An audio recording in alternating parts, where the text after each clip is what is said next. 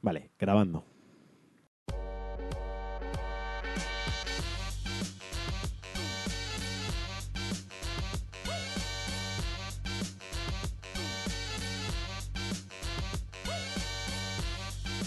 Hola a todos y bienvenidos a Cliffhanger. Eh, el podcast de hoy se lo dedicamos a los grupos de extrema izquierda y extrema derecha que han organizado los altercados, ¿no? Porque ellos también se merecen nuestro cariño. Nuestro reconocimiento. Sí. No, No, no, reconocimiento eso no. eso no. Eh, bueno, y como siempre estoy aquí con Alex Marquino, ¿qué tal? Bien, Sí. bien. Sí, hoy estamos grabando por primera vez en presencial. Eh, esto es como un, casi un disclaimer. O sea, pues se puede oír muy bien el episodio o puede ser tremendísima mierda. Esta vez lo editaré yo, o sea que si es tremendísima mierda, que me caiga a mí. Asumo Vale. toda la Vale. responsabilidad. No, seguramente se oirá bien. De todas formas, nuestros oyentes tampoco son eh, unos gourmets del audio, ¿no? A ver, si fuesen gourmets del audio, no nos escucharían Claro, a nosotros, escucharían desde luego. 8 sobre 10. o algo así. En fin, eh, como siempre, yo soy Alejandro Alex Liam. Y bueno, eh, este es el primer episodio después del parón de la semana pasada por motivos puramente técnicos. Que, sí, que se me paró a mí el Audacity. Se Básicamente fue el Audacity a tomar por culo. Y luego dicen que el software libre es el futuro. Sí. Y- Bueno, ya veremos si hoy nos vuelve a traicionar, Bueno. porque no solo eh, el hombre es la único, el único animal que tropieza infinitas veces con la misma piedra, así que he decidido volver a utilizar Audacity. Ah, eh, también genial. gratis, descargado. Gratis, sí. No, de su web, Sí, entiendo sí, que es es que es gratuito. Es una Eh, aplicación gratuita. Si no es gratis, Sí. pues lo siento, señores de Audacity. Bueno, y te quería preguntar qué tal la semana, porque te pregunté la semana pasada y no eso no lo ha llegado a escuchar nadie, pero esta semana ha cambiado porque ya oficialmente te has mudado a Málaga. Sí, ya me he mudado a Málaga. La semana pasada estaba atacado de los nervios Sí. por el tema de la mudanza, eh, lo típico, ¿no? Tienes que contratar la fibra, tienen que darte las llaves, tienes que ir arriba, que te tienen que traer las cosas. Vale, pues esta semana eh, estoy ya instalado, pero sigo de los nervios, poco más o menos, un poco más relajado, pero... Pero ¿por qué de los nervios? Porque ya lo que es todo lo malo, entre comillas, que es lo peor de la mudanza, ya ha pasado. Ahora es verdad que bueno, ahora... han perdido el somier de la cama. Vale. Así que, Importante. eh, sí, estoy durmiendo, el colchón está puesto sobre unos cartones. Da igual, tampoco voy a no entres en detalles tampoco. detalles de esto, pero Vale, sí. vale, vale. Aún faltan cerrar un par de un par de flecos. De hecho, estamos grabando en tu estudio Sí. porque a mí todavía no me han puesto fibra. Ujú. Yo una de mis máximas siempre que me he mudado ha sido que hasta que no había fibra no entraba al piso a vivir. Esta vez me he tenido que tragar mi orgullo y mis principios y entrar a vivir sin internet. O sea, casi como un neandertal. Eso, eh, claro, estamos hablando que eso yo creo que a día de hoy ya no pasa ni en la República del Congo, eh, Ni- quizás en los poblados esos brasileños que todavía no ha llegado el hombre, ¿no? Ni una república bananera. En fin, pero bueno, poquito a poco el caso es que, bueno, la semana me imagino que bien, ¿no? Sí, sí, Eh, sí, sí. El cambio por ahora De momento bien. climático, es muy Climático, parecido. Sí, aunque ayer amanecimos aquí con una niebla del Sí, carajo y sí. supuestamente mañana va a llover Va a mucho. llover. Pero bueno, así que día recogidito en casa que todavía hay que abrir muchas cajas. Hay- eh, es increíble. O sea, esto de las mudanzas da para análisis de la psique, ¿no? O sea, sí. es increíble cuánta porquería, lo voy a decir así, cuánta porquería llegamos a, a acumular los humanos. Incluso gente, yo me considero no minimalista, pero que sí que tiro bastantes cosas e intento no acumular mucho trasto en casa. eh, me he dado cuenta que tengo barbaridad de, de- de cosas que simplemente son para decorar o simplemente por querer tenerlas ahí, que no me sirven para nada. O sea, bueno. que tú eh, abogas por una casa totalmente minimalista sin nada. O sea, un sillón y una una tele, tele y una PlayStation 5. y un router. un router Vale. y una PlayStation 5 que en principio eh, todavía no me ha llegado la que me tiene que mandar Ángel. O sea, mandarle, Sí, cierto. hacerle mention y decirle Ángel, la PlayStation Recordemos de que tenéis Marquino". que decir, exacto, arroba Ángel Jiménez, ¿dónde está la PS5? Correcto. ¿Vale? Si, tampoco especifiquéis, él ya sabe lo que es. Él ya sabe, sí, sí. Él está puesto al tanto. Muy bien, pues yo mi semana normal. El puente largo. Eh, hoy es martes, de hecho. ya, sí, sí. Mañana ya estamos en mitad de semana. Ya es viernes, Ya casi es viernes. O sea, o sea que bien, bien. Ah, Viva Andalucía. Sí, eh, estás ahora viendo cómo es vivir aquí, Sí, ¿no? Empiezas a es- entender muchas cosas. Ahora ¿no? sí, he aprendido unas cuantas estos días, también te digo. Vale, vale, vale. Pues mira, eh, el telegrama no hemos recibido más pistas. Mm, Lo de tenía aquí en la escaleta, pero De no. momento, entonces, telegrama, pues seguimos el. pensando que es Alex Barredo. Ahora mismo, eh, él, aunque él dice que no, no ha sido el que lo ha enviado, eh, Claro, pero no tenemos nuevas pistas. no tenemos nuevas pistas, no con lo cual, por descarte, Por- sale Barredo. Sí, continúa siendo él. O sea, ahora- a día de hoy, ¿no? Esto es como el, el Alex Sí. Barredo de Schrödinger, ¿no? Exacto. ha sido él y no ha sido él a, la vez. Eh, siempre puede eh, dejar de ser él mandando un telegrama diciendo que no ha sido él el del previo telegrama. Claro, es cierto. Y le puede echar la culpa a otro, ¿A entonces otro? automáticamente Automa- pasaría a claro, ser la otra persona. nueva víctima sería otro. Igual manda un telegrama y dice, no, no, no ha sido yo, ha sido Mariano Rajoy. Automáticamente Mariano Rajoy ha sido M.R. Recordemos que el otro era A.B. y M.R. Bueno, pues nada, el telegrama nada. Si te parece, pasamos a, a nuestros mecenas, que bueno, os recuerdo que tenemos... eh, os recuerdo que tenemos una cuenta en Patreon en el que podéis participar y eso os da derecho a varias cosas dependiendo de- del tier que escojáis, ¿de acuerdo? Eh, el caso es que tenemos aquí unas cuantas preguntas de nuestros Patreons y si te Es parece... la primera vez que veo la interfaz de Patreon. ¿Ah, sí? Sí. Nunca... No. Es Vale. la primera, la estoy viendo ahora por primera vez, pero no estoy viendo los mensajes, que quede Vale. claro, ¿eh? Sí, sí, sí. Mira, tengo aquí... Tenemos una... Bueno, Carlos RM no se entera que no... Sigue mandando preguntas y Sí. él tiene el tier que no da derecho a preguntas. vale, o sea, pues Carlos, no insistas A que lo mejor no- simplemente quiere que nombremos este hecho. A lo mejor una estrategia. No, porque luego ha mandado la misma pregunta por Gmail. O sea, eh, lo hace básicamente por tocar los cojones. Eh, mira, tenemos aquí una de Ignacio González, ¿vale? Que es colaborador nuestro, arroba Sí, sí. Luisius, y además es Patreon. Dice, eh, dice, tengo, bueno, hace dos preguntas. Y dice, hace, sí, hace dos preguntas. Dice, otra pregunta, cosa de comer. ¿Qué cosas de comer os gustan menos? Esto lo que pasa es que tú y yo ya lo hemos lo discutido. hemos hablado. Vamos a intentar resumirlo. Sí. Dice, ¿qué cosas de comer que le gustan a mucha gente, a vosotros no?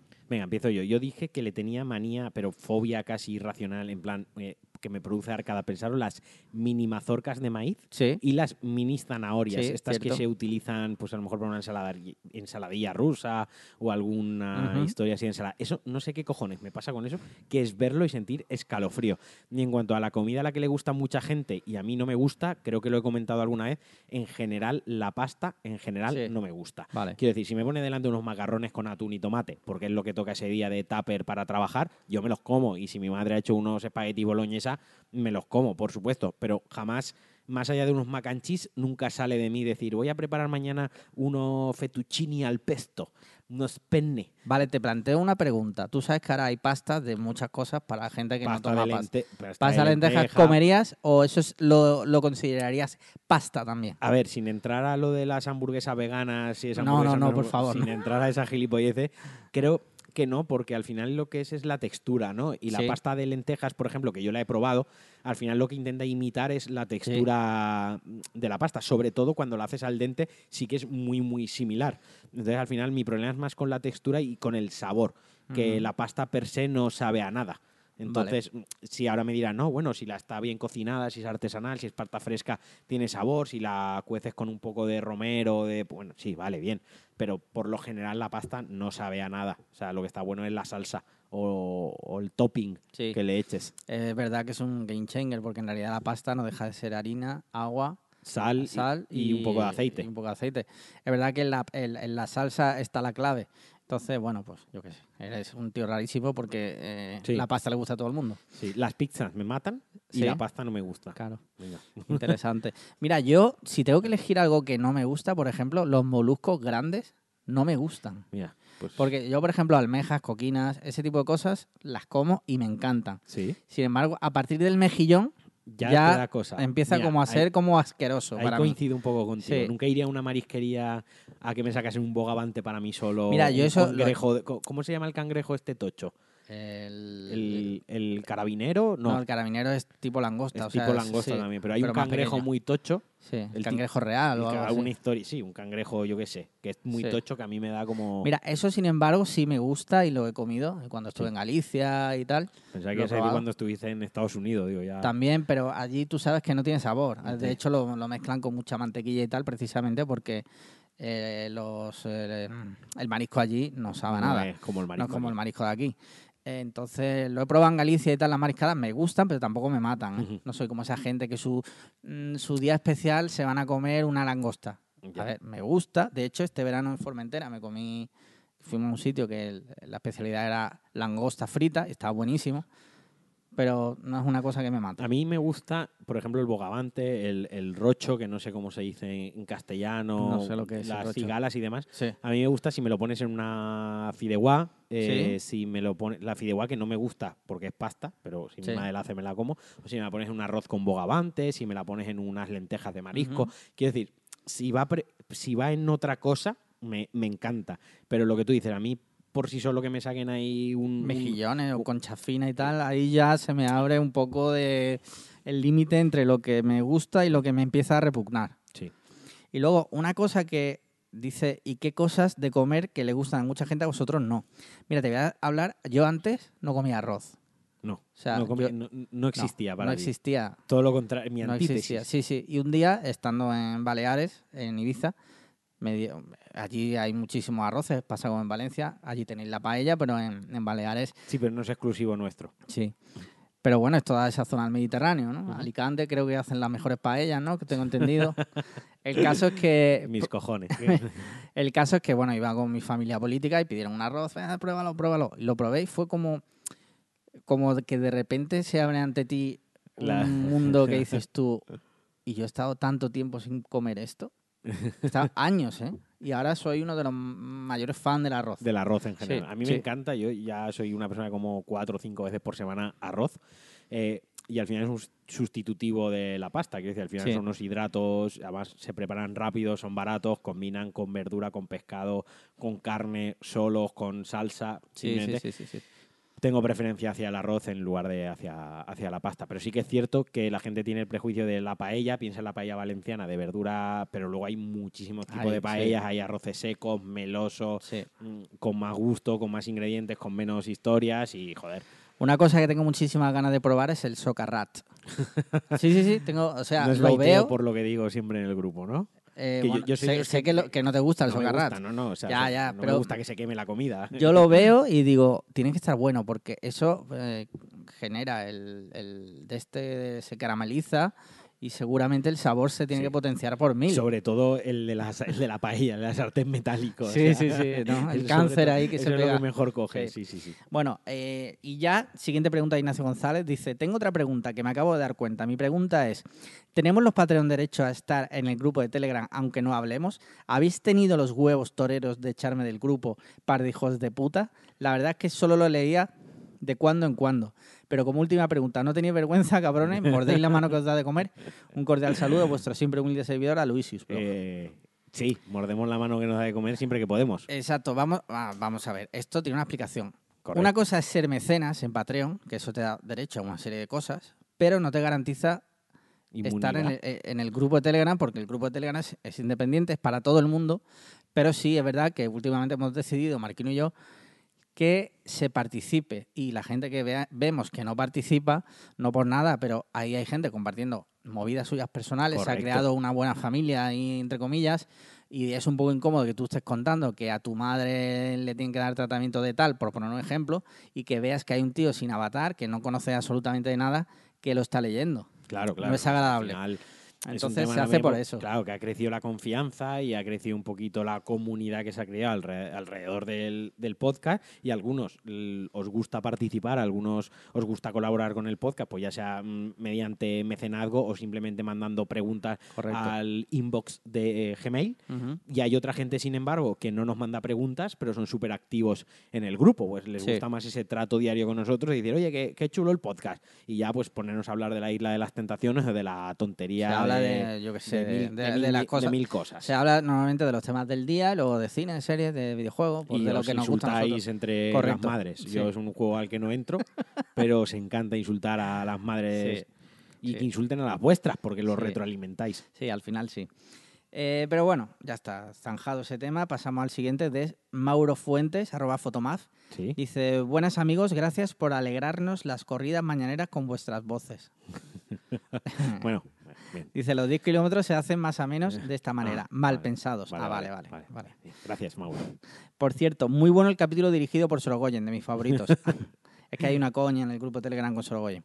Al turrón, como mecenas os dejo mi pregunta de esta semana. Si la decisión fuera de vida o muerte y tuvierais que elegir una, ¿qué preferiríais? Verás tú que esto es algo de comerte una polla. o- Dice que, ah, vale, ya me acuerdo de esta. Que alguien eligiera todos los días la ropa que vas a llevar o que alguien eligiera todos los días que vais a comer. Ojo, dale, dale. es tú. buena. Venga, empieza tú esta vez. Yo prefiero que me elijan la ropa, porque en el peor de los casos pues vas hecho un fantoche. Pero es que la comida, tío, es algo tan fundamental. Imagínate que eso es como cuando eras pequeño y ibas al comedor del colegio. Sí, sí. que- Y eso era una puta mierda. Yo, yo he ido muchos años al comedor del Y colegio. lo odiabas, que es. seguramente, ¿no? Eh, con todas mis fuerzas. Pues imagínate eso. Pero Sí, de sí. adulto, que es peor todavía, porque De- cuando eres niño, pues... De hecho, eh, ya siendo adulto, o sea, yo ya tenía pelos en los huevos y conducía incluso cuando estuve interno, Sí. estudiando en un internado. Ahí el En desayuno. Hogwarts, Sí, Hogwarts. Eh, yo era de eh, Hufflepuff. Hufflepuff, creo. Vale. ¿Hay uno que es Hufflepuff? Bueno, no lo sé. ni puta idea. No sé, es que a mí los frikis de Harry Potter Sí. es como que los puedo hasta oler mal cuando los veo. Que no, Pero sin embargo, que- la, que- la varita mágica siempre la llevas. eh, y siempre está dispuesta a tirar un espeto patronus blanco, ¿sabes? No, Un habeas corpus. No, no, un habeas- no, no, no, no. Qué mal esto, cómo se ha salido. Sí, sí. Eh, que decía que, joder, ahí el desayuno, el almuerzo, la comida, la merienda y la cena, había dos cosas para elegir y ya eras adulto ahí, ¿sabes? Y si no era pasar hambre. Es que, eh, yo qué sé, tío. Yo siguiendo en tu línea, eh, elijo lo mismo, o sea, que alguien me elija la ropa. Tú has argumentado por el tema de la comida, yo ahora voy a argumentar por el tema de la ropa, porque yo iba a un colegio de pequeño que llevaba un uniforme y eso era la pollísima. De lunes a viernes lleva la misma ropa, te olvidas. Y yo para trabajar, al igual que tú, que esto ya lo hemos comentado alguna vez, pues tenemos trabajo donde nos ensuciamos y tenemos nuestra ropa, digamos, de trabajar. Correcto. Yo ahora me imagino que entro a trabajar en una startup o entro a trabajar en una oficina.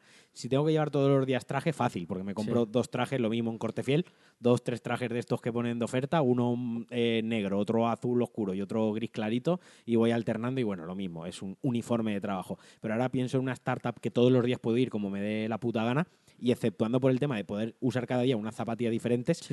Para mí sería un agobio, ¿no? Todos los días tener que pensar un outfit y no mm, ir todos los días con la misma sudadera, que piense, mira el gorrino este que no se cambia, sí, sí. etc, etc. ¿no? Entonces, prefiero que me elijan la ropa, no pensar en ello, lo que tú dices. Si voy hecho un ridículo, pues bueno, Siempre, ya pues, hago el ridículo yo solo. si te contratase- contratas en una startup, siempre podrías hacer como Mark Zuckerberg o Steve Jobs y ir siempre eh, con la misma ropa. O sea, la vas cambiando cada día porque Pero esta es gente... la misma, sí, sí, es la gente Es- que compra cinco pantalones iguales, cinco camisetas iguales, cinco sudadores iguales. Tendrás todo el dinero del mundo, pero es un infeliz. Sí. Perdona que te diga, eres un triste. Perdón. O Y- sea, y, y luego lo que pasa es que hay gente que a, a menor nivel copia eso. Te estoy diciendo gente como nosotros. sí. Y es como, no eres Steve Jobs. No, no, o sea, yo tengo mi ropa de diario de trabajar, Sí. pero es ropa la que ya se va quedando rota, sucia, sí, sí. feucha, Camisetas que... camisetas, pantalones ya hace cuatro temporadas que ya tienen solera, no, que no, pero que ya de lavarlos mucho ya notas que el textil no está igual, que ha perdido color, pues esos son los que utilizo para trabajar. Y al final, como tengo libre viernes, noche, sábado y domingo, pues la ropa buena, por así decirlo, que me gusta, me suele durar mucho, porque al final la uso pues una vez a la semana. Sí, sí, sí. Pues yo creo que con eso ya, Sí, ya está. Buen- buenas preguntas las que manda Mauro, ¿eh? Sí, sí, suele mandar Se nota, preguntas. se nota que es creativo, que trabaja en el mundo del marketing y la creatividad Mira, digital. te, te iba a decir que esta semana estoy viendo que hay, como hay muchas cosas, Sí, pues vamos a leer solo Patreon, ¿vale? vale, sí, sí. Porque es que ya la semana que viene leemos la de los DMs y la de los correos. Mira, Rubén Martínez, nuestro Rubén Rubiola, Sí. eh, dice, hola chicos, perdón por la equivocación de la semana pasada y esta semana sí os mando mi pregunta por donde tiene que estar escrita. No pasa nada, Rubén. Un fallo lo tiene cualquiera. La pregunta es sencilla. Si tuvieseis que ocultar una de las partes de vuestro cuerpo que normalmente mostráis públicamente, ¿cuál sería? Un abrazo. Postdata, que vaya bien la mudanza marquina. Bueno, Bueno, yo ya tapo parte de mi cara con la barba. Es cierto. y la otra mitad la tapo con gorras o gorros, Sí, casi siempre. sí. O sea, luego me pongo gafas de sol, pues yo para empezar la cara me la suelo tapar bastante. A mí me hace mucha gracia cuando en Twitter hay gente que dice, los que se dejan barba es para tapar que son feos. Eh, en parte sí, sí. ¿qué pasa? Sí. ¿Que No, ¿Algún no, problema? o sea, no veo. o sea, pero casualmente, esas afirmaciones siempre viene de gente imberbe. Claro, O, o de tías. Bueno, pero si viene de tías, pues bueno, eso es como, sí, eh, bueno, pues los gustos colores. Pero si viene de un tío, suele venir de tíos totalmente que no le imberbes. sale ni el pelillo O sea, de- o cuando ven un calvo con buena barba, Sí. en mi caso, suele ser gente que tiene buen pelazo, Sí, no le, le sale cuatro bigotes, cuatro pelos en el bigote ahí rollo pajillero sí. y, y te atacan con la calvicie. Es que eres un calvo, ¿sabes? Y es como, bueno, no pares la frustración con mi calvicie, que bastante tengo, ¿sabes? Y si a ti no te sale barba, pues oye, a mí sí, y no me sale pelo en la cabeza. Se me De- ha reposicionado estratégicamente en los De hombros. todas formas, tú sabes que hay una teoría que dice, una teoría de la conspiración, que eh, casi todos los calvos con barba son aliados feministas mal. Son aliados feministas, pero que luego. Hombre, tienen la mano muy larga. No lo digo Sí, por ti, sí, porque te no, no, conozco. te- no, iba a decir una cosa, iba a decir, si, si, es rea- si realmente una excepción confirma la regla, Claro, pues la regla es válida porque yo soy la excepción. la excepción. La excepción que es un grupo de música Eh, también. Que- Sí, sí, de rap. de rap. Pero, ¿qué quiero decir? No, yo no soy el Langui, de momento. Eh, Hostia, era el del Langui. Era el del Langui. Claro, digo, hostia, que nos estamos metiendo ahí en terreno pantanoso. No, no, desde aquí un abrazo al Langui sí. que no se escucha. Sí, exacto. Un abrazo que él no los puede dar, nosotros se lo damos. bueno, va. Que, que sí, mira, yo respondiendo a la pregunta de Rubén, la verdad es que no tengo ni puta idea. O sea, ¿qué taparía? Pues no lo sé. O sea, es una pregunta, porque es verdad que cuando conduzco llevo gafas de sol, llevo barba, tengo el pelo, no lo tengo, bueno, a veces me lo corto bastante, pero otras veces no.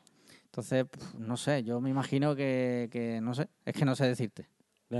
Yo suelo- mi- de lo que es mi cuerpo no lo suelo tapar, porque además voy bastante tatuado y, y- y porque me gusta que se vean los Claro. tatuajes y demás. O sea, no tengo problema con ello. Pero sí que es cierto pues que tengo mis complejos como los tienes tú y como los tiene Rubén y los tiene Mauro y Aloysius. los tres últimos, ¿qué tal? Eh, y pues yo es mi calvicie y pues que mi, pues mi cara, pues con la barba creo que estoy mejor. Me un, tapo- me un día iba andando, iba dando un paseo y en la puerta de una casa había un tío que estaba mamadísimo. Estaba en pantalón corto y sin camiseta. Y no sé con quién iba, que dijo, "Uf, mira el tío ese, ¿no? Ponte una camiseta. Y yo pensé, y contesté, digo, vamos a ver, si yo tuviera ese cuerpo, Claro. también iría sin camiseta. Te quiero decir, es que, vamos a ver, Sí, sí. no pasa nada. Yo sé reconocer un tío que se ha trabajado su cuerpo, pues que lo enseñe. A ver, no en una biblioteca, pero si está en la puerta de su casa, pues joder. De todas ¿eh? formas, ahora que estamos hablando un poco de off topic, off the record, hay ciudad, por ejemplo, en Barcelona creo que no es legal Sí. eh, andar por la vía pública sin No, camiseta. este hombre no iba andando. Estaba en el paseo, está, está, está en la puerta de su casa. Sí, Ah, en la puerta ahí de su casa. estaba como O sea, ahí. Bueno, no, no, no lo decía por este hombre en concreto, Sí. sino que lo habría un poco en general, que creo que hay ciudades. No, en Málaga en teoría no se no puede se andar, puede sin, andar camiseta. sin camiseta Sí, por la calle. Pero se- los guiris sobre todo se lo pasan por el forro de los cojones. Co- Como Claro. todo, en general. Sí. Sí, vale, vale. Como, bueno, ahora lo hablaremos, una noticia que salió el otro día. Mira, José Mateo Bustamante, nuestro abogado de Real JM, dice, pregunta, ¿qué opinión os merece, ah, esto viene a colación del Halloween, ahora lo vas a entender, ¿qué opinión os merece el tema de las fiestas importadas de otros países, sobre todo de Estados Unidos, Halloween, Acción de Gracia y tal? A mí me parece que cualquier excusa para pasarlo bien es buena, pero hay gente súper rabiosa en contra. A mí me parece bien. Mm.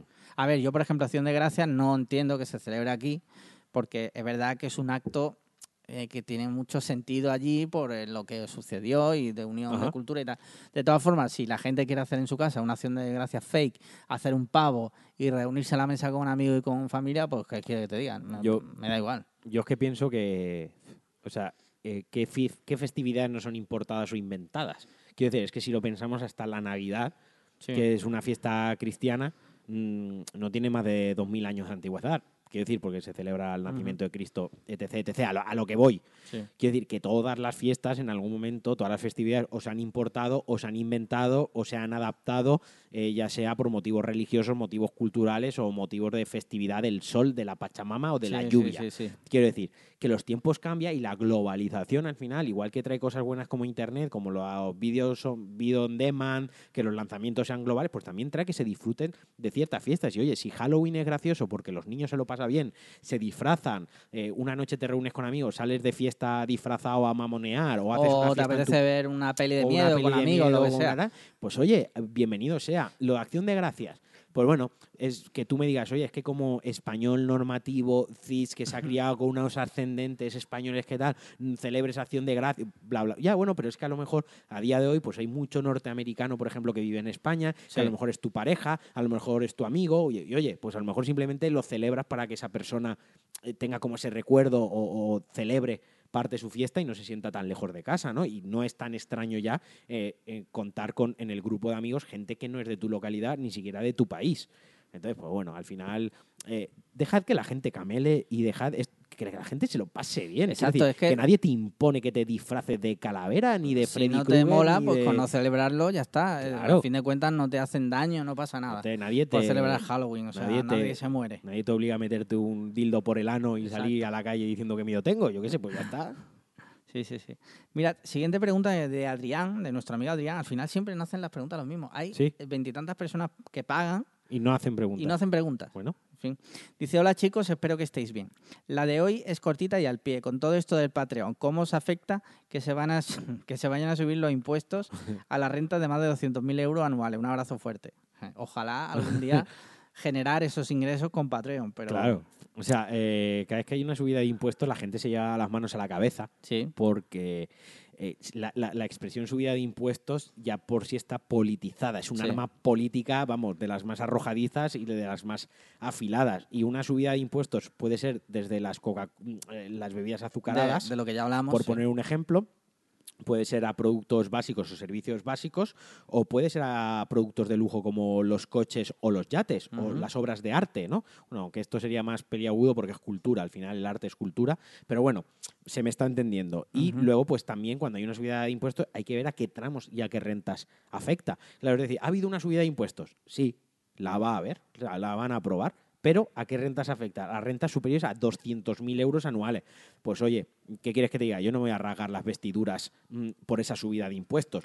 A la mayoría de los españoles no le afecta. no le afecta. Si fuera Estados Unidos, a lo mejor porque allí hay otros sueldos, pero en España donde la media son 30.000 euros al año como... Como mucho. Y a quien le afecte, quien gane 200.000 euros anuales, que tenga que pagar 3.000 euros más de impuestos anuales, yo qué sé, es que eso va para todos. Hmm. Y yo, pues, a lo mejor cogeo de cierto pie, pero pienso que el que más tiene tiene que aportar más, porque primero puede ser que hoy tenga mucho y mañana no lo tenga.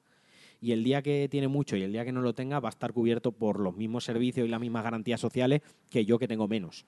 Sí, lo bueno que tiene España es que eh, ofrece ciertas garantías, Sí, en algunos casos, en la mayoría, para gente desfavorable.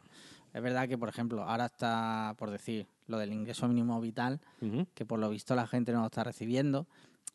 Pero bueno, está bien, está bien. Es un, me parece bien que haya esas garantías para la gente, obviamente. A mí, siempre que se. También esto es que hay mucha desinformación y el boca a boca y las redes sociales, las Sí, fake news, todo esto es pólvora. Esto es pólvora para quien quiera incendiar. Los medios de comunicación es verdad que te cogen el titular y, Exacto, y lo ya te hacen, y sí, te hacen un- totalmente. un 8. Sí, la, el ingreso mínimo vital o la renta mínima, a mí no me parece mal, siempre y cuando se cumplan, o sea, los criterios sean justos, sean accesibles para gente que realmente lo necesite y que haya un procedimiento y un sistema, una delegación un organismo público que se encargue de revisar los casos con presteza, sí. con cosas que debe y, y se aplique bien. A mí no me importa. A mí lo que me importa cuando se hace mamoneo de estas cosas con mi dinero. Cuando a una familia que lo está pasando muy mal no se le da y luego resulta que a una familia que ha hecho la trampita porque conoce al que pone el, el sello, la administración y el que lo pasa por registro y el que revisa la solicitud es primo de su cuñado, a ese sí que le toca. A mí lo que me toca en las narices sí. son esas cosas. No... Sí, Y ver que luego a lo mejor hay gente totalmente desfavorecida que lo está pasando mal y luego te enteras, voy a decir una cosa y a lo mejor a la gente no le gusta, pero te enteras de todo lo que ha hecho el rey Juan Carlos y flipas, dice, pero tío, Claro. eh, se está llevando ahí dinero por la Es que eso nos cara, cuesta macho. 10 céntimos a cada español, pues que me los den a mí, yo qué sé. Es que luego, que si Lola pero- Flores pedía Eh, sí, bueno, un una, euro, una peseta a una cada, peseta, una sí, peseta a cada es español para pagar la hacienda. Y, y estamos con la coña de Lola Flores, vamos, va a estar toda Pero la vida. es verdad y no que- hablamos del rey que se ha ido a cazar elefantes y ha tenido un amante y ha tenido un hijo escondido y ha hecho un regalo de 60 millones y no sé qué, a, a 10 céntimos por español al año. Venga, va, no me toques los cojones. Quiero decir. Totalmente, o sea que, bueno, yo creo que tema finiquitado. Y última pregunta de Patreon, eh, de otra vez José Mateo Bustamante, que Joder. dice, sí, sí, está a full. Pregunta, he oído que el índice de criminalidad en la provincia de Málaga ha aumentado un 300% en la última semana. ¿Sabéis por qué? pues sí, porque te has mudado tú. Porque- ¿no? sí, sí. Bueno, eso era una coña. Me imagino que no lo preguntará en serio. Bueno, Pues y con si lo pregunta en serio, esto- pues no lo sabemos porque no somos la criminólogos. no. No nos lo hemos sé, preparado. me- Léete el Diario Sur. Pues con esto terminamos las preguntas de los mecenas y eh, ¿Qué Tengo- tenemos de actualidad? Mira, de actualidad se pueden hablar de varias cosas, pero Venga. te voy a hablar de una que publicó el otro día el Telegraph, que es un diario británico, Sí. ¿vale? Te voy a leer. En, en- en- en Inglaterra ya están casi en confinamiento absoluto, sí, ¿no? sí, sí. Vale, pues el otro día, concretamente hace do- tres días, publica lo siguiente. El 80% de las infecciones de coronavirus de británicos podrían venir de España.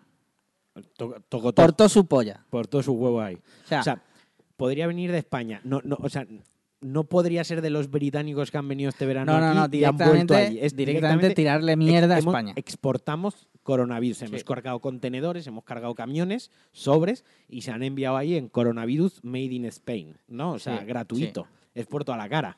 Sí, sí, porque es que vamos a ver, no se entiende ese titular. No he leído la noticia, ¿vale? Pero esto. No, pero estamos haciendo lo que hace la gente normal, Sí, sí, quedarse que con es el eso, titular, la frase. con la frase. Eh, claro, luego lees la noticia, dice una mutación del coronavirus que se originó eh, alrededor eh, de Sí, claro, luego lo desarrollan, ¿no? Pero el titular aquí en grande es, Es- la bandera de España rodeada de mini coronavirus y el titular ese de 80% de los Le británicos. puedes hacer una pegatina que sea eso, pero Sí. que ponga cliffhanger. Por mira, pues idea para regalo. Sí, el caso es que, vamos a ver, eh, Inglaterra que ha tenido las peores medidas posibles con el presidente que tienen, nos van a decir a nosotros ahora, no, me- no quiero sonar aquí que ahora, oh, se mete con España y se triguea. No. Pero Que hostia, también. Que también. Pero si fuera un país que lo ha hecho de puta madre y, y resulta que se ha descubierto que por culpa de un viaje de españoles se ha infectado un pueblo, vale. Pero macho, No, no, no. O sea, hay que ser sinvergüenzas, es tío. echar bite. eh, es que los británicos es- son seres realmente repugnantes. O sea, Eh, Entre eso y que un tercio de los británicos solo lavan una vez al año las sábanas, Sí, se están sí, luciendo este O sea, año también, ¿eh? entre eso, que no se lavan los dientes. Lo- Vamos a ver, ¿qué cojones está Votar pasando al Boris aquí? Johnson ese, ¿no? Es el... Sí, sí. Bueno, Boris Johnson, ¿lo llegaron a votar o fue un cambio que hicieron? Ah, fue un... cap- Pues No lo mira, sé. peor aún, se la han colado sin votarlo. O sea, Sí, sí, sí. Mira, otro tema interesante que lo hablamos la anterior vez, eh, que era un tema que había propuesto esto- también esta, Rubén. se- esta sección la podríamos llamar eh, las noticias como las lee tu madre. Sí, t- por- pues mira. Como las entiende, las noticias como las entiende tu madre. Sí. Porque nos quedamos con el titular y a partir de ahí y lo a- desarrollamos. Que luego la noticia a lo mejor no tiene absolutamente nada que ver, pero hemos cuñadeado un poco, ¿no? De hecho, Ángel Jiménez considera que este podcast Eh, Es es cuñado. cuñado. Sí, pero ahí nos tiene. Sí, es curioso Bueno. porque ya Cuonda tiene Planeta Cuñado, Exacto. o sea, tiene un podcast acuñado como, como. Planeta Cuñado. El caso es que un tema que propuso el otro día Rubiola, que es de actualidad, que era eh, qué opinábamos del toque de queda. Vale. Ahí tuvimos tú y yo un pequeño Sí. debate, ¿no? Porque yo lo defendía Sí. y a ti, sin parecerte. sin no me parecía mal, sí que Pero eh, tú pensabas que, podía coartar las libertades individuales Correcto. y las A ver, garantías de lo- libertad eso lo, social. lo sigo pensando. Coarta la libertad individual. Otra cosa, porque lo coarta, porque no puede Ah, bueno, salir a la calle. Pero muchas leyes coartan nuestra eh, libertad No, claro, individual y vivir en un sistema democrático y vivir en una sociedad eh, civilizada, al final eh, se reduce a lo siguiente, que tú delegas o tú das competencias o tú cedes partes de tus libertades por un bien común. Sí. Y pongo un ejemplo, el más tonto y el más fácil y con el que más se ve. Yo, eh, mi libertad a matarte, yo Sí. renuncio a mi libertad a matarte por vivir en, en este país, en este sistema social. Porque si te mato, es ilegal y voy Vas a la, cárcel. sí. Es que me están coartando mi libertad de matar a alguien si quiero. Sí, bueno, hace 4.000 años pues eras libre de matar a alguien si querías. Pero hemos evolucionado. Igual que se coarta tu libertad a robar o... Mira, te voy a poner otro ejemplo. Se coarta tu libertad a hacerte una paja en medio de la calle. Que tú dices, yo me estoy haciendo una paja en medio de la calle. O sea, no estoy robando, no estoy pegando, no estoy matando. Me estoy eh, satisfaciendo mi necesidad sexual en medio de la calle. Ya bueno, pero, pero esa libertad está coartada por Sí. respeto a los demás. Te digo Pues- que estoy de acuerdo contigo, pero sí es verdad que choca de primeras que tú, una cosa que nunca te habías planteado yo en mis 36 años de vida, que no pudieses salir a la calle. Y ahora de repente no puedes salir a la Bueno, calle.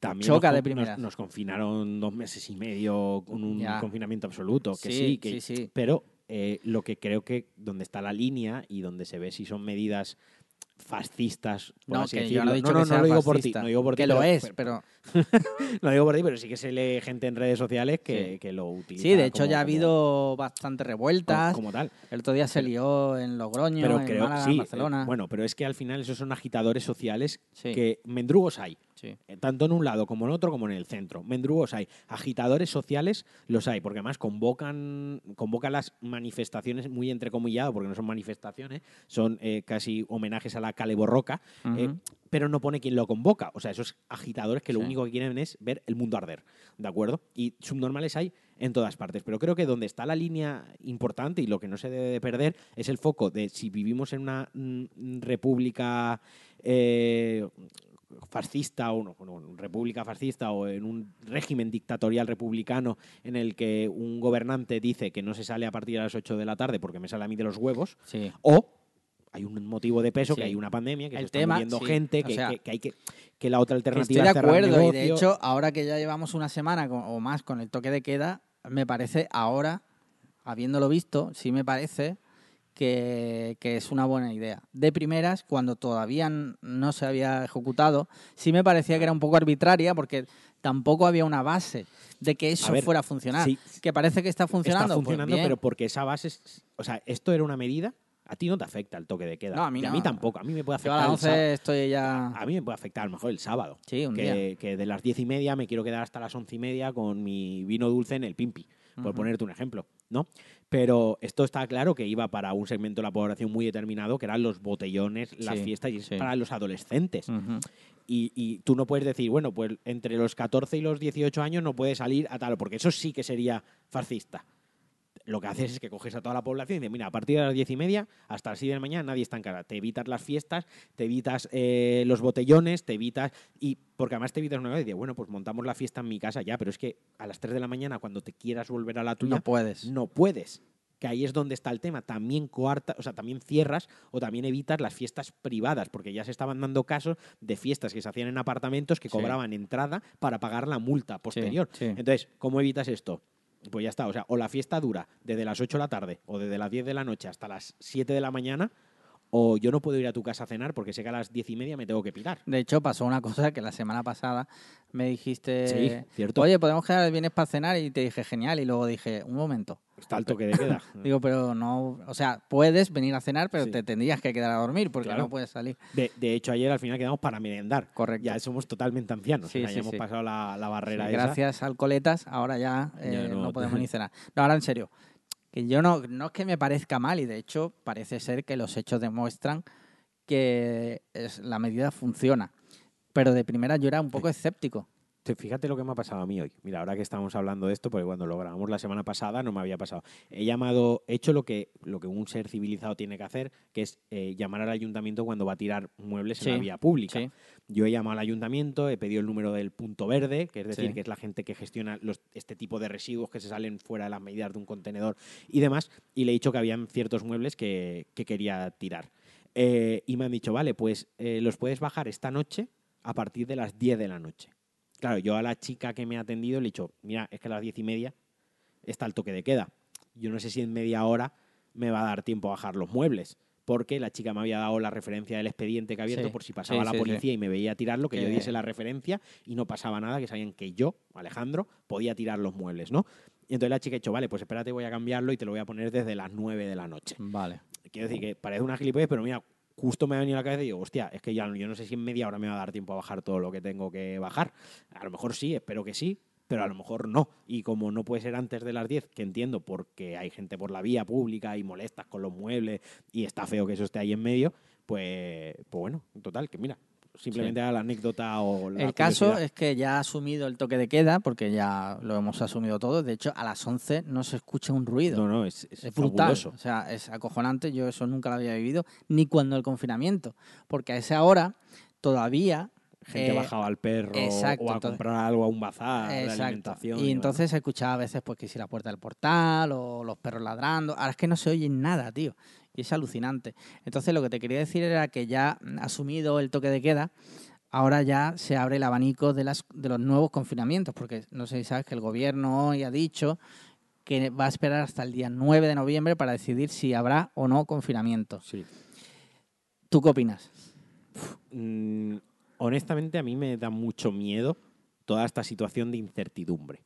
A mí que el gobierno a día 3 diga esperaremos al día 9, lo que a gente como yo, que por de, de formación profesional y por toque personal somos muy organizados y nos gusta tener las cosas muy a vista y, planificarnos con semanas... Joder, a mí ya me tienen en seis días rayándome la puta cabeza. Porque digo, bueno, ¿y qué va a pasar si me confinan con mi trabajo? ¿Y qué tengo que hacer? ¿Me, ¿Cómo me voy a organizar? Los ingresos. Y ya me empiezo a preocupar, tío. Y a mí ya me tienen una puta semana sin dormir. Coño, no digáis nada y el día 9 lo soltáis. Y ya está. O sea, eh, decidme una semana antes que ya veréis el día 9, pues yo qué sé, es como cuando tu madre te dice, ya hablaremos en casa. Y a lo mejor en casa te quiere decir, muy bien, hijo, mm, te has portado muy bien, pero ya te tiene rayado. O Sí, si sí. tu mujer te manda un mensaje y te dice, oye, luego tenemos que hablar. Sí, sí, sí. Ya, sí. A lo mejor tenemos que hablar de las vacaciones, que es una cosa guay. Pero ya te quedas ahí con la mosca detrás de la oreja, ¿no? Es como, bueno, pues si luego tenemos que hablar, pues luego hablamos, pero luego me coges y hablamos, ¿no? Quiero decir, pues es un poco, un poco eso, tío. A mí me tiene un poco asustado. No sé si confinarán autonomías, si confinarán El a todo el país. Es- complicado. Esto aquí hay un mamoneo Eh, de, sí. de pelotas. dan- Asturias, Asturias ha pedido el confinamiento Claro. y el gobierno central ha dicho que no.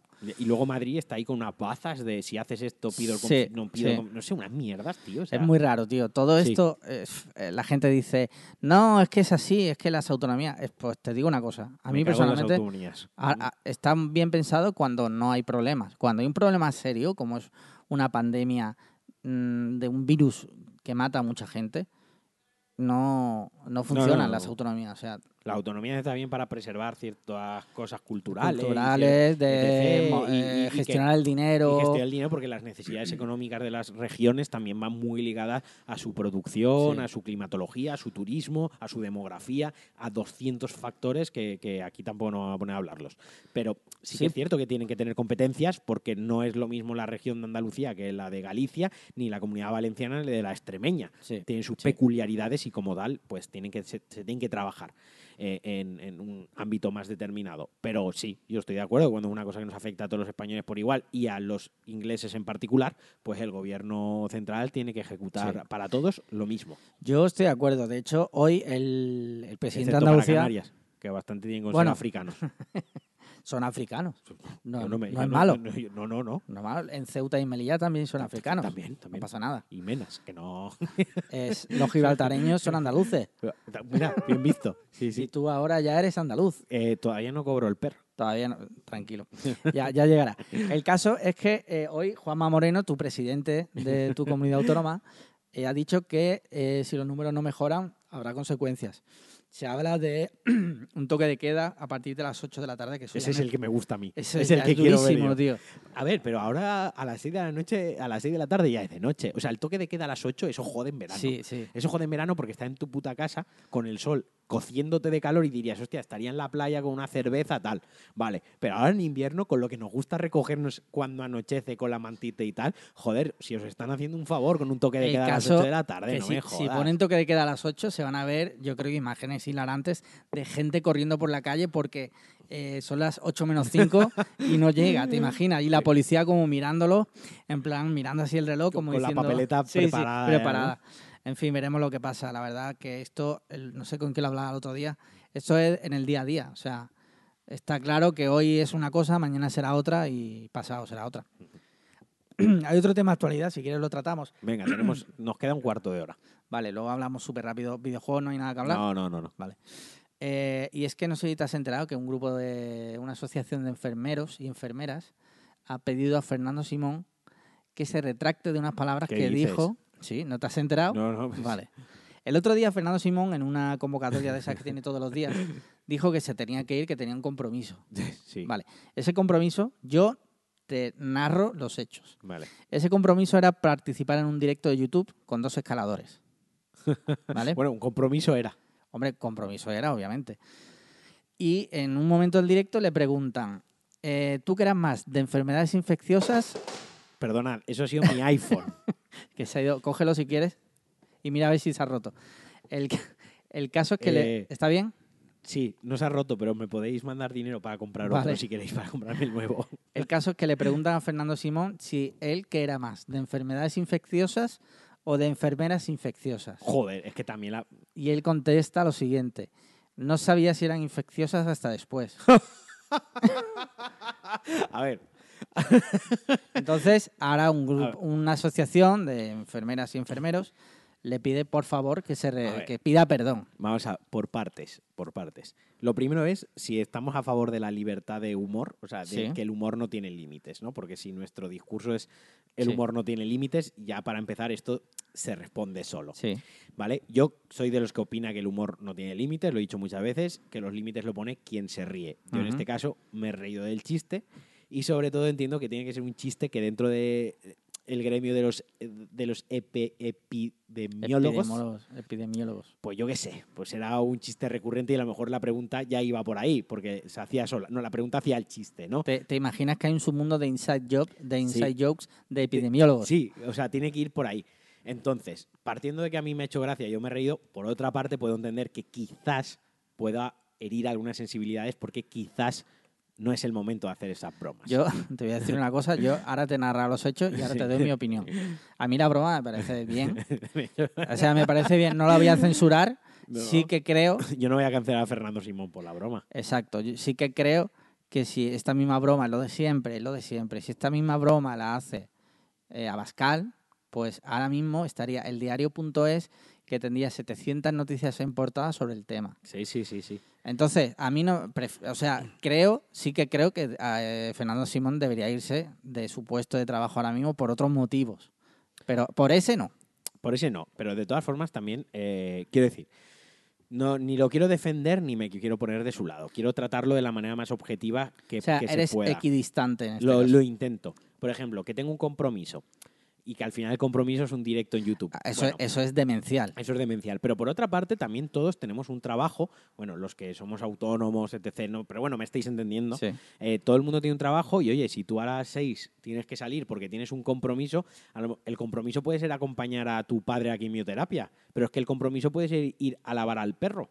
O el compromiso puede ser ir con un amigo a tomar una cerveza. Quiero decir, tienes un compromiso fuera de tu horario laboral, en tu vida personal, y tú, por educación, por respeto y, porque, y por ganas, si todos queremos atender y cumplir con esos compromisos y nos gusta salir a nuestra hora de trabajar, etc., pues a lo mejor Fernando Simón se estaba haciendo su hora y decía, oye, que yo tengo un compromiso después. Ahora bien, que dada la situación actual, dado su puesto de trabajo, o más bien dado el papel que está desempeñando y la visibilidad que está teniendo, pues oye, chico, pues a lo mejor los compromisos los tienes que poner cada vez que te comprometas con alguien a participar en un Ponlo una hora más tarde. ponle una, o ponle un asterisco grande que diga, puede ser que no me presente por necesidades imperiosas, porque la rueda de prensa se está alargando y al final las ruedas de prensa son un derecho fundamental Sí, mm, también democrático, ese son caso, importa- tío. importantes porque eh, muchas veces no se utilizan ni se hace un uso, es como las preguntas de los patrios, no Sí. saben usarlas bien, pero muchas veces que se usan bien y se rasca y se Sí. va a pillar la pregunta y se busca de verdad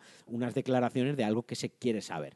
Entonces, insisto, el chiste es el chiste y otra cosa es el contexto del que él se vaya a un directo con dos escaladores a Yo- decir tonterías. Ahora sí te voy a decir una cosa. Sí que creo que él, él, él debería irse también porque creo que a él lo está utilizando el gobierno sí, claro. de parapeto. es una ¿Por qué? cabeza Porque de, de turco muy, muy fácil. todo el odio a día de hoy va a Fernando Simón. Claro.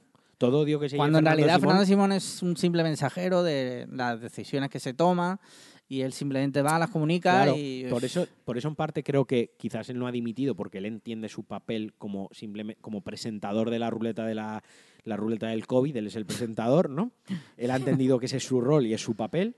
Pero es que lo van a quemar, tío. Ya, lo pero van a a, lo, quemar. pero a lo mejor desde arriba le han dicho, no te preocupes que no te vamos a echar. Quiero decir, no te preocupes que tú llévate los palos, que tu trabajo ahora es llevarte los palos. Y en caso de que tengamos que vernos en el supuesto de tener que despedirte o cesarte, no te preocupes que ya te colocamos en otro sitio con mejor sueldo. o sea, Ya, ya. tú no te preocupes que tu pan no te va a faltar el mes que viene. Ya. Y que esto no va, a fa- no va a afectar en tu carrera laboral. Aguanta, En Fernando, aguanta como un machote. Puede, ser, puede ser, sí. Mira, había otro tema Patreon, pero te voy a decir. Mm. Es un tema que creo, te voy a decir el tema, para que te lo prepares para la semana que viene, porque es un tema muy interesante. Venga. Que propuso Rubén, que era eh, la economía española. ¿Por qué la economía española es como es? ¿Por qué sube el precio de las cosas, pero no los sueldos? y tú que has estudiado economía, Joder, está eh, de. joder, vale, eh, sí, sí, es un tema. Yo, por ejemplo, no podría responder. Entonces, si te parece, Sí, sí. prepáratelo guay para la semana que viene. Mira, me lo, Rubén, me lo voy a preparar. No sé si para la semana que viene me va a dar tiempo, si no para la siguiente, pero o sea, yo, está apuntado yo ya sí que en la me escaleta. comprometo a prepararme, a prepararme esto, no como yo que sé, digamos, la sección de los crímenes que se tiene que preparar otra persona y hace semanas que no sabemos de esa sección. Antes o después me lo voy a preparar y entonces después lo trataremos en el, en el tema, pero me lo quiero preparar bien, porque si ya eh, con los dispositivos Apple ya dicen que somos unos cuñados y tal, si me pongo a hablar de economía, que aquí todo el mundo preparación. sabe, sabe muchísimo, ¿sabes? Pues, pues a saber por dónde puede salir el asunto. Sí.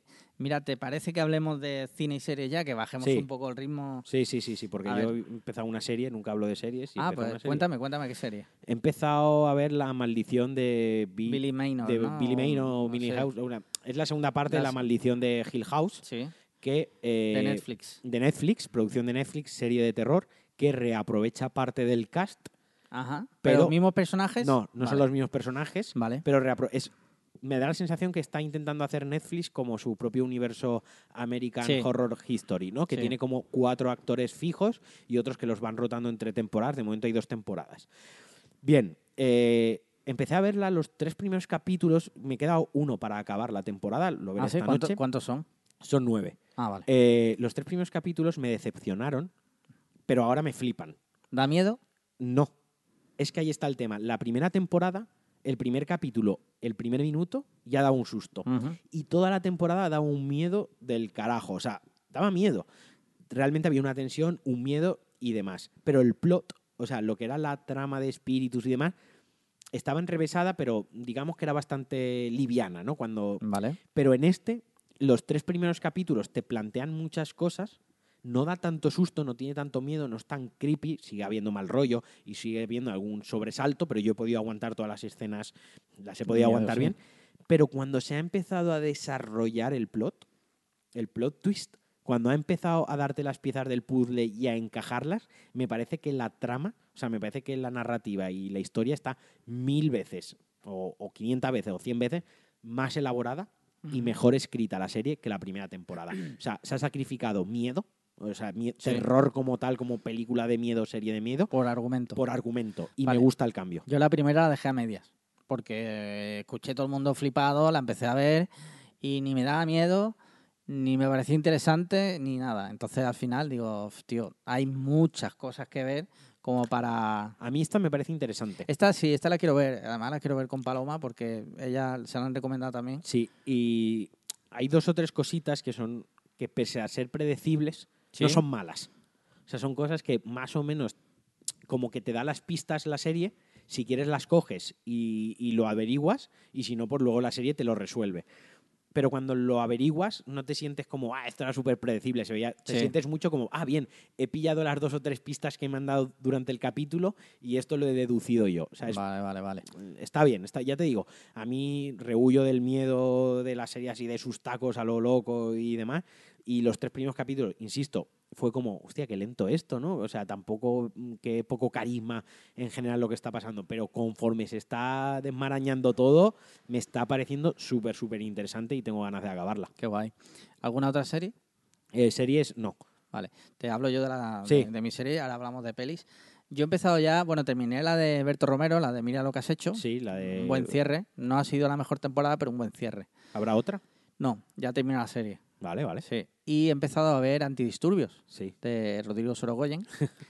que, bueno, creo, no sé si lo llegamos a hablar aquí, ¿no? Que la nombramos de que se había quejado. Sí, el, el- el sindicato de Sí. policías nacionales. Tengo que decir que la serie está muy bien. O sea, tienes que verla. Vale. Eh, además, Sorogoyen a mí es que me encanta. Sé que tiene sus haters, pero a mí es un tío que me flipa. La serie está que te cagas. Y además, eh, la trama no es antidisturbios, que sí, es antidisturbios, ¿no? Pero es bastante más que eso. Ya. No te voy a contar detalles, porque te voy a reventar la trama, pero te la recomiendo. O sea, Me- mejor o peor que Patria. son muy distintas, tío. Vale. Patria, el último capítulo de Patria, además, también, que lo vi anoche, es súper top. Es muy top. Ajá. Porque es una parte de la historia que todavía no había salido. Era inevitable que saliese. Y si no salía, la verdad que un poco feo que no saliese. pero es muy top. ¿Qué pasa? Que Patria también apela mucho a sentimientos, a cosas que hemos vivido. Nosotros no tanto porque no vivimos en Euskadi ni somos de allí, pero en España Sí, se, sí, ha que se ha vivido muchísimo. vivido. O sea, entonces Patria es mejor, pero Antidisturbios está súper bien, tío. Además, si te gustan las series policíacas y eso. Actualmente creo que para ver antidisturbios, para quien le interese, como Sí. me la estás vendiendo a mí, creo que te puedes dar de alta un mes en lo de Movistar Movistar, Lite. Lite, que es donde está la serie, creo Sí. que son 10 euros. 8 euros. 8 euros, Sí. 8 euros veis la serie, no me, no me seis ratas, la podéis ver creo que es a 1080 o 4K, no sé en qué. Eh, 1080, pero 1080, es que pero se verá además bien. pagas, pagas 8 euros y tienes un montón de series. o sí, sea, claro, o sea, aprovechas No el es mes. excusa. Gente que paga Netflix que valen Eh, mucho más caro Exacto. y muchas veces te traigas unos zurullos. No que mi caso porque Netflix me lo pagas tú.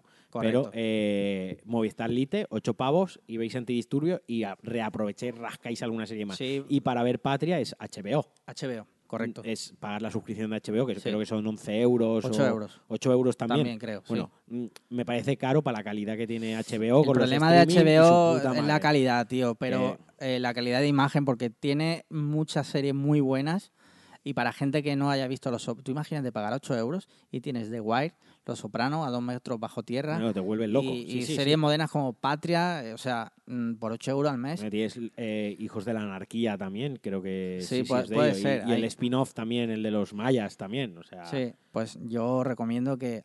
Una cosa que hace mucha gente, porque todo el mundo no puede pagarse todas las hombre, suscripciones, es que al final te juntas con 60 euros, que es una pasada. 60, 70 euros mensuales. Entonces lo que hace mucha gente, que es normal, es este mes tenemos Netflix y este mes quemamos Netflix. Ah, es que a mí no me parece mal esa. no, no, no. me parece, me parece una- lógico también. Claro. Lo bueno que como no tienen permanencia ni nada, es que A ver, el tema de Netflix sí que tiene una base muy grande de usuarios suscritos anualmente, que in- inamovible, porque como se pueden compartir, sí, el tema de compartir cuentas es, digamos, entre comillas, está más abierto sí. que en otras plataformas, pues al final se tiene por inercia y porque casi todo el mundo comparte plataforma. puedes compartir hasta cuatro personas a la Cuatro vez viéndolo, o sea, no Exacto, es dinero. No es pero dinero y aparte porque ya es el Netflix es tan boca a boca que cualquier Sí. padre, yo siempre lo tomo con mis padres, ¿no? Mis padres ya siguen series de Netflix. Sí, mis sí, padres ya ha llegado un momento que están al tanto de cuándo se estrena algo en Netflix. Sí, sí, sí, que ya han dado el paso de ha, saber con- ha conseguido Netflix en España convertirse en el estándar en del video on demand. Claro, ellos ya han pasado de saber cuándo se estrenaba la serie que les gustaba o el programa, el reality de turno en Telecinco en Antena 3,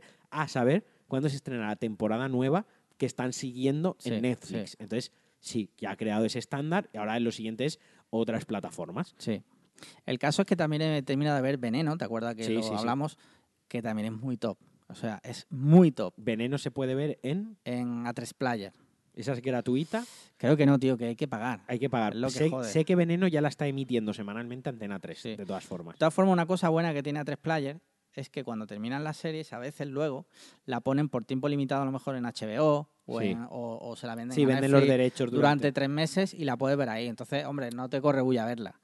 Si quieres, te esperas y si no, pues yo qué sé, te pagas lo de A3 Player, que no sé cuánto costará. Mira, lo tengo aquí, hazte premium, ya por curiosidad.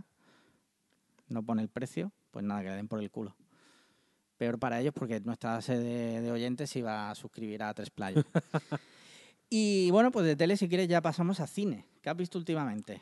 Pues no he visto mucho porque todavía no me han, no me han instalado la fibra, como te comentaba. Sí. Entonces estoy tirando de mi biblioteca en formato físico, que tanto que se critica el formato físico a día de hoy, ¿no? El, Sí, sí, el sí, sí. síndrome de Diógenes, ¿qué tal? Pues mira, oye, mm, te quedas sin internet una semana Y no puedes ver nada. Y Si no, no puedes ver tienes nada, nada. si no tiene físico. Pues por ejemplo, me he visto la saga Alien, Ah, mira. por ejemplo, ¿no? Eh, le he dado una vuelta. ¿Has visto Y- también la de Prometheus? Sí, sí, eh, he visto prácticamente, sí, todas. Y Y la Covenant Alien. Covenant. Joder, Alien Covenant, qué mala, tío. Pues mira, a mí Covenant no creo que no pudo hacer lo que quería hacer Ridley Scott y lo está haciendo ahora con la serie esta de Rise, Sí. eh, la de Creciendo entre Lobos, Raised by Wolves. by Wolf, criado por lobos, creo que lo está haciendo.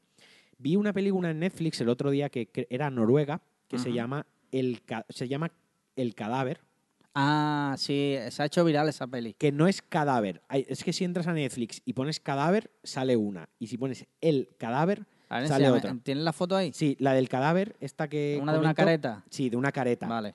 Eh, o- os pongo el planteamiento muy, muy superficial sobre la mesa. Es un mundo posapocalíptico Sí. en el que la gente se está muriendo. Eh, España 2021, exacto. marzo. Marzo, yo diría más noviembre porque hace frío en la Vale, peli, van con, vale. con abrigos.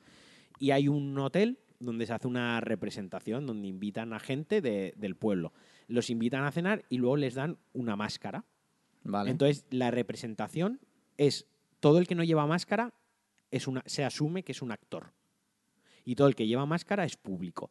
Entonces, tú te levantas, has acabado de cenar y tú ves un actor que sale gritando de una puerta, por favor, que me quieren matar. Y tú, si quieres, pues lo sigues. A ver hasta dónde lleva ese hilo narrativo. Sí. Entonces, la película juega con no saber si los que no llevan la careta, porque claro, llega un momento que los La que gente se careta puede quitar la se careta, quita la careta, porque Vale. además se lleva, ve algo terrorífico o se quita la careta y a lo mejor dice, oye, tal, no sé qué, y a quien se lo está diciendo lleva careta y se cree que es un actor. Sí. Va- ahí es donde está el plot twist de un poquito el, el juego de, de la película. Vale. Y sin ser una obra maestra, ni ser el thriller, ni ser Sí. un mi- mind blow de ¡guau! Me da genialidad. Sí que es cierto que pasé una horita y media muy entretenido sin mirar el móvil. O sea, Yo había leído sobre ella porque se ha hecho viral y la comparaban con El Hoyo. A ver, hay crítica social, Social. y la crítica social es relativamente similar, relativamente similar y sí podía decirse que es parte del hoyo por esa ciencia ficción Sí. y por ese concepto del futuro que plantea sobre la gente que no tiene recursos, los que tienen recursos, de dónde los obtienen y Pero cómo los obtienen. Los que no tienen recursos porque no han estudiado. Claro, ¿Por qué no? porque No han querido. no han querido estudiar o no han querido hacerse Son pobres porque de- quieren. Claro, porque podrían ser riders de globo. Claro, o, O de eh, Amazon, ¿sabes? Yo. Exacto. Vale, vale, vale. No, la quiero ver esa, ¿eh? la del Sí, sí. cadáver, o sea que... No da igual- miedo, ¿eh? No, ya, ya, pero como había leído sobre ella, digo, pues habrá que verla. Mira, yo he visto varias pelis y dos de ellas son bastante top, que una de ellas es On the Rocks de Apple TV Plus, que es la última peli de Sofía Coppola. Sí, la- Sale a Bill Murray y, ahora me siento mal, Rashida Jones. es, es una especie de Lost in Translation en Nueva York. Algo así. Vale. ¿Vale? La peli me encanta, porque además sale en Nueva York, me gusta Bill Murray, me gusta Rashida Jones, me gusta Sofía Coppola. Sí que creo que al final parece que la peli va a ser como algo diferente y al final se queda un poco en lo mismo de siempre. Pero aún así te la recomiendo. Está guay y además la tienes gratis en Apple Sí, TV Plus, sí, sí. en 4K HDR, o sea que solo por ver... Con toda la vaina. Sí. Y dura una horita y media, o sea Ah, que te la cuando te ponga la fibra... Sí, sí. Es que me la estoy, puedes- me estoy reservando ciertas películas y ciertas series que quiero ver a 4K y las quiero ver en condiciones y hasta que no pueda ser, pues no, no las estoy viendo. Otra que me vi también, eh, bueno, decirte que la de On The Rocks la estrenaron la, sem- la semana pasada en Apple TV Plus, la podéis ver gratis. Y otra que estrenaron también en, en Amazon Prime Video, Borat 2. Ah, sí, esa sí que la he visto. Eh, a ver, me gustó, pero creo que está a años luz de la primera. Sí, yo- pero a años yo- luz, pero... pero... Yo estoy de acuerdo contigo. Yo creo que mi problema con la peli... A mí, a mí me ha hecho gracia. Sí, te hace gracia. Y es incómoda por momentos. Sí, También es cierto que yo esta la voy a soltar. Quien, quien se ríe con Borat 2 sí. tiene un- un- ahí al- un, refondo, tiene un pozo de algo de racismo. Quiero decir, hay bromas que son plenamente racistas. Es la gracia del personaje, gracia por un lado. Es la gracia del personaje. Pero, pero sí que es cierto que con Borat leí un tuit que decía, es que si est- estas bromas o estas situaciones incómodas se están poniendo siempre en personajes públicos cercanos a Trump, Sí. de la derecha más conservadora estadounidense, y le estamos riendo la gracia a Sasha Baron Cohen. Sí. Si estas mismas bromas las hiciese hacia, hacia los demócratas Sí, y hacia mm, el otro sector, estaría canceladísimo. De hecho, Estaría hay, canceladísimo. hay o sea, una pero escena- canceladísimo. Hay una escena en la peli que es eh, Giuliani, que fue alcalde de Nueva Sí, York cuando sí, CS, que se hizo viral antes del estreno, que daban a entender como que había intentado tener sexo con una menor. Luego ves la película Y y no- no, tiene nada, nada que, que ver. ver. con eso. Sí, sí, o sea, se ha O sea, politizado la película. Totalmente. Totalmente. Y está bien que sea una sátira, está bien ciertas situaciones y obviamente, pues como lo decimos, los límites del humor, la cultura, el cine, etc. Pero también hay que Es- tener es un- al un final- sentido crítico. Al final, Borat 2, te voy a decir una cosa, como ahora a día de hoy todo es política, en realidad Borat 2 no deja de ser propaganda de, Hombre, el Partido estreno, Demócrata. El, el estreno, la fecha del estreno a 15 días de las elecciones, hoy cuando estéis escuchando esto es el día que se vota Sí. en Estados Unidos. Hoy el mundo, esta noche, ¿Está cambiando o no? o, o- o sea, a lo mejor esto no lo podéis oír jamás porque el mundo revienta, Revienta esta totalmente. noche. Correcto. O sea, eh, A lo que voy es, el estreno no es aleatorio. Hombre, claro. La fecha del estreno de esta película está súper estudiada. Sí, sí, porque sí. esta película, ya te digo, se ha estrenado a 13 días, a 15 días de las elecciones norteamericanas, que Sí, son una vez sí. cada cuatro años. Sí. Una película que ya estaba grabada de hace tiempo. Por eso mismo, porque una semana antes del estreno salió la, la escena de de Giuliani. Giuliani, sí. Y además era un screener que se veían las imágenes perfectamente y tal. O sea, una película que, que lleva ya producida y acabada meses, pero se ha estrenado ahora. Correcto. Que con esto no, no la estoy atacando por ello, ni la estoy enal- ni la quiero engrandar por ello. Pero sí que hay que ser críticos y la realidad está ahí. O sea, Sí. Hay que verlo. El caso es que una asociación de ciudadanos de Kazajstán o algo así se ha quejado porque Pero dice que, que Borat no deja, no deja de ser un, un prototipo, no, un prototipo era un en la isla de las Un tentaciones. estereotipo. Un estereotipo mal, de los ciudadanos Claro, de es Kazajstán. que de este hombre ha cogido Kazajistán, no Sí. sé por algo- no sé por qué razón, porque tendría una exnovia de Kazajistán o, o- o un tío Kazajistán le levantaría alguna novia, o vete tú, a saber qué razón de sus padres o de su abuelo, pero ha cogido Kazajistán como podía haber cogido Polonia. Y los que estarían enfadados serían Sí, los sí, polacos, sí, pero no ha cogido a los de Kazajistán. Y es que encima, al principio de la peli es muy divertido, porque está habla- muy divertido, gracioso, y aquí es donde voy, donde yo me reí y me di cuenta que pues, de, de lo que me estaba riendo, que habla de Kazajistán y dice, no, aquí la gente se suicida. Y sale un tío saltando de un segundo que se cae contra el suelo y solo sí. hace daño. O sea, los está dejando Luego el, pobres. pobla- el poblado donde se supone que vive, eso parece un poblado chabolista. Pablo, un poblado chaurista los deja por tontos, los deja por retrasados, sí, sí, sí, cerdos, sí, porque tienen a las hijas encerradas en jaulas. o sea, quiero decir, y que luego hay escenas que tú ves que eh, hay un tío, que esto lo hablamos el otro día en el episodio que se perdió, Sí. Que es que, que tú seas de una afiliación política o que coges de un pie, por así decirlo, no te convierte en subnormal. Ya. O sea, es que hay gente que se cree que, voy a poner el ejemplo, aquí en España, votas a Ciudadanos o Sí. votas a Vox, eres subnormal, eres Sí. tonto. sí. Bueno, o sí o no, o Sí. como en todas partes, mm, cuecen habas y en todos los sitios hay tontos. Y la película lo que me jode es que coge a una persona, un redneck o coge a una persona Sí. que da y le intenta ridiculizar. Y cuando ve que no le sale bien, le sale por otro lado. A Sí. ver, es como, voy a forzar a dejarte por tonto.